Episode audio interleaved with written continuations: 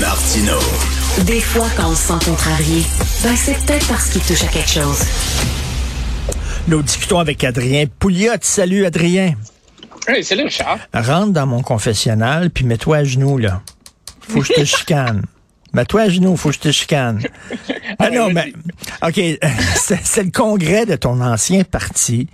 Et là, t'as dit, à moins que t'aies été mal cité, mais, mais, mais, mais t'as dit que le gouvernement a euthanasié les personnes âgées. Fait que même, même ton successeur, Éric Duhem, te remis à ta place en disant, non, non, t'es allé trop fort. Ça se peut-tu que t'es, les mots ont dépassé ta pensée? Ben d'abord, écoute, ça a été un, un congrès euh, vraiment un gros succès. On avait 900 personnes qui étaient Non, non, non, là, non, réponds, à mon Ne fais pas la promotion de ton voilà. parti, là. Non, non, non, c'est là-dessus, là. Alors moi j'étais euh, donc j'ai fait un discours euh, dimanche matin et donc c'est un discours partisan, militant, tu sais, et bon, il est 9 h il est 9 heures le matin, dimanche matin, alors il fallait bien que je réveille le monde. De toute évidence, sais, quand j'ai utilisé le mot euthanasie, c'est au sens figuré. Tu sais, je, je pense pas que M. Legault se promenait dans la SHSLD en train de tirer la plug sur les, les respirateurs pour tuer le monde. Non, là. non, mais euthanasie, c'est ça, là. Veut dire, à un moment donné, des Ben, mots, non. ça l'a, des mots, ça l'a, tu sais, quand on dit on vit Oui, sous mais- une dictature, des mots, ça a un sens, là, Christine. Non, mais tu sais, euh, ben, tu sais, moi j'ai utilisé le mot dictature sanitaire parce que pas, au- pas au sens strict du terme, mais je pense que la langue française c'est une belle langue, puis il y a des sens figurés. Et Ben là, il faudrait- il faudrait- faudrait que tu publies- faudrait que tu publies ton- ça veut dire. Ça veut dire, dictature sanitaire, c'est pas dans le sens, tu sais, on a une démocratie encore, là, c'est bien évident, mais ça veut dire qu'il y a une concentration de pouvoir dans les mains de 10, 15 personnes, puis, tu sais, mais, mais, Mais Adrien, attends une minute, Adrien, il faudrait, attends une minute, Adrien, euh, il faudrait que tu publies, il faudrait que tu publies ton dictionnaire, le petit Adrien, puis là, quand tu parles, on ira voir qu'est-ce qu'il veut dire au juste. C'est ça. Mais quand, quand le quand le, le écoute, le docteur Nguyen, là, tu es au courant de ce qu'il a dit, lui. Hein? Oui. Lui a été euh, il a, il a, il a été euh, interviewé ou questionné par euh, la coroner et euh, lui, euh, ce docteur-là, c'est quand même quelqu'un qui a traité des gens pour l'Ebola, là, pour Médecins sans frontières. Donc, c'est pas, pas un cave. Et il disait que les parents, les, patients qui arrivaient, qui partaient des CHSLD puis qui arrivaient à l'hôpital, euh, ceux qui étaient vraiment, qui avaient des gros cas de COVID, eux autres, ils étaient capables de les guérir. Là. Ils, ils allaient très bien après une couple de jours de perfusion euh, avec l'oxygène, puis en les hydratant, ils récupéraient très facilement. Mais rappelle-toi, puis c'est ça qui est important, rappelle-toi que le gouvernement, après avoir transféré un paquet d'aînés des hôpitaux vers les CHSLD pour faire de la place dans les hôpitaux, là, évidemment, les CHSLD n'étaient pas équipés pour, euh, pour ça. Il n'y avait pas assez de monde. Puis deuxièmement, là, tout le monde était, est tombé malade. Les préposés sont promenés, puis ils ont, ils ont- ils ont promené le virus. Alors, là, le gouvernement a dit ne pas essayer de ne pas transférer des résidents de CHSLD vers les hôpitaux s'ils sont malades. Et ça, ça a fait que les gens ont, sur le terrain ont interprété ça de façon très stricte et ils ont décidé, généralement, de ne plus transférer de gens malades dans les CHSLD vers les hôpitaux. Et là, ce qui est arrivé, c'est que les malades coincés dans les CHSLD, là, les seules mesures disponibles, c'était souvent les protocoles de détresse respiratoire de fin de vie. Donc, tu leur donnes de l'attivant puis de la morphine pour réduire l'anxiété puis réduire la souffrance. Et le docteur Nguyen, puis là, je cite, là, ce sont des protocoles qui entraînent la mort. C'était en fait une euthanasie.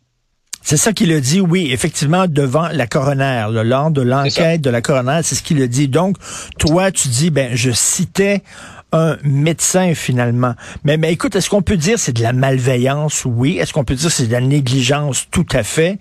Mais euthanasie, écoute, d'ailleurs, même Éric Duhem, là, qui est ton successeur, même lui, il a freaké Ben oui. là, en disant, attends une minute, là, on n'est pas une gang de... Là, il, on est en- il voyait là, les titres des journaux, puis tout ça, il, a- il a corrigé la situation. T'as mis ton successeur dans l'embarras un peu, là. Non, je pense pas. Je pense que ça lui a permis de- d'avoir l'air plus euh, plus modéré que moi, disons. Mais moi, tu sais, là maintenant, moi, non, mais moi j'ai la chance maintenant. Quand, quand tu dis, quand tu dis que tu fais passer Eric Duhem, tu fais, tu fais passer Eric Duhem pour un modéré, c'est quelque chose. Mais tu sais, le docteur Nguyen, quand même, c'est, il disait ce qui m'a vraiment traumatisé, c'est que j'ai vu des patients qui n'avaient pas à se rendre jusque-là. Ils auraient pu être soignés.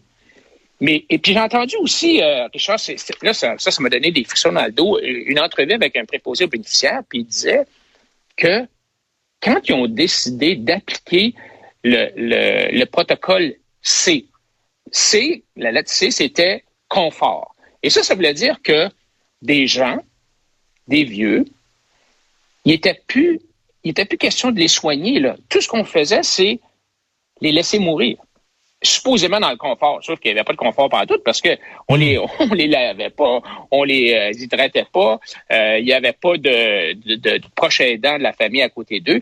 Tu sais, ça a été vraiment. C'est pour ça que c'est pour ça que moi je dis, ça prend, malgré qu'il y a déjà une, eu des, des enquêtes là-dessus, ça prend une commission d'enquête plus générale pour faire la lumière sur pourquoi est-ce qu'il n'y avait pas d'équipement de protection personnelle. Parce que ça, c'est vraiment important. Hein. Le fait qu'il n'y avait pas de protection, d'équipement de protection personnelle, les gens dans les, CHS, dans les CHSLD, ils l'ont pris, la COVID, ils sont partis, ou ils avaient peur, puis ils, sont, ils, ont quitté.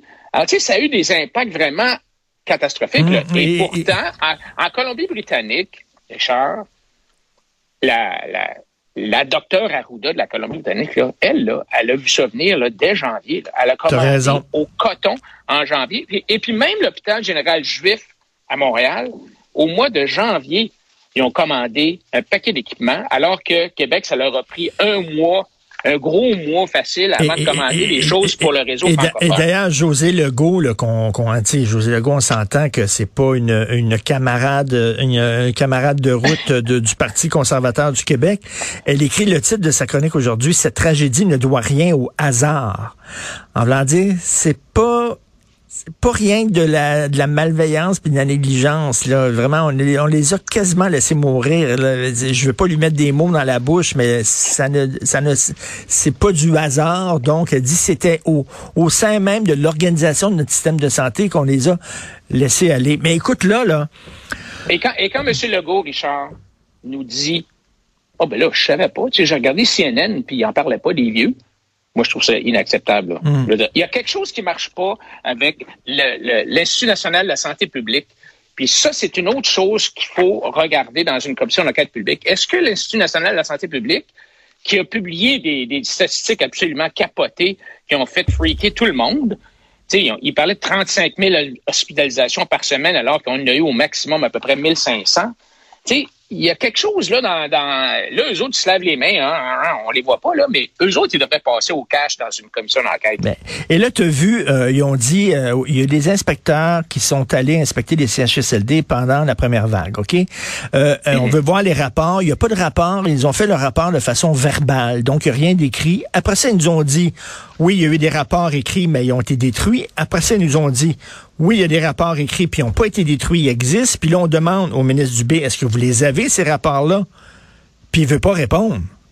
à un moment là, c'est, c'est weirdo ce qui se passe là-bas. Là. Effectivement, moi, je pense qu'il y a beaucoup de gens qui veulent une commission d'enquête pour aller au fond de ça. Mais bon, tu t'es bien expliqué, cher Adrien. ça me fait plaisir. Richard. Merci d'avoir donné cette opportunité. Deux notre père, puis c'est correct. bon week-end. Bon week-end. C'est tout le temps qu'il me reste. Merci à la recherche Maude Boutet, Carl Marchand, Florence Lamoureux. Vous faites un job absolument extraordinaire. À la régie, la réalisation, Charlie Marchand. On devrait tous avoir un ami breton. Moi, j'en ai un, c'est Charlie. C'est mon ami breton. Il ne porte pas de chapeau rond mais c'est un breton. Euh, c'est Benoît qui prend euh, la relève. On se parle à midi. On se reparle, nous, lundi, 8 heures. Passez un super beau week-end. Faites le plein d'alcool, parce que ça a il va peut-être avoir euh, une grève à SEQ. OK? Bonne journée, bye.